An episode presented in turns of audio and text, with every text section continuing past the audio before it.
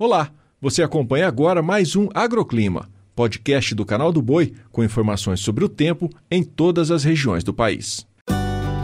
Olá, ouvinte! Já está no ar mais um podcast do Agroclima. Vamos aos destaques desta sexta-feira. Uma área de alta pressão vai seguir bloqueando a formação de instabilidades em áreas do Brasil Central. Com isso, vamos ter tempo firme em boa parte do Mato Grosso do Sul e no sul de Mato Grosso possibilitando o avanço das atividades de campo, mas deixando em alerta os produtores matogrossenses devido ao solo já bastante seco.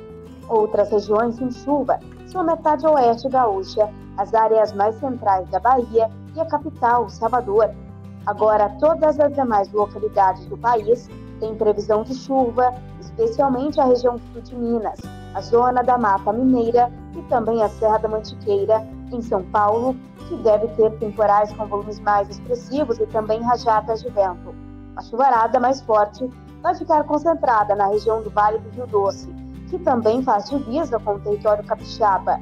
Então, muita atenção porque essas pancadas podem causar algumas destruições em relação às fortes rajadas de vento e o risco de granizo. Agora, Santa Catarina, Paraná, a metade norte de São Paulo, Campo Grande, boa parte de Goiás inclusive o Distrito Federal, Goiânia e quase todo Mato Grosso, devem ter pancadas isoladas a partir da tarde.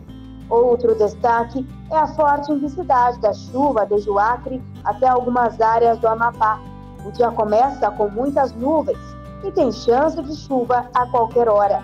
No Tocantins, Maranhão, Piauí, interior do Ceará, algumas áreas do sertão nordestino também chove muito forte com alto volume acumulado, só que são pancadas que intercalam com períodos de melhoria.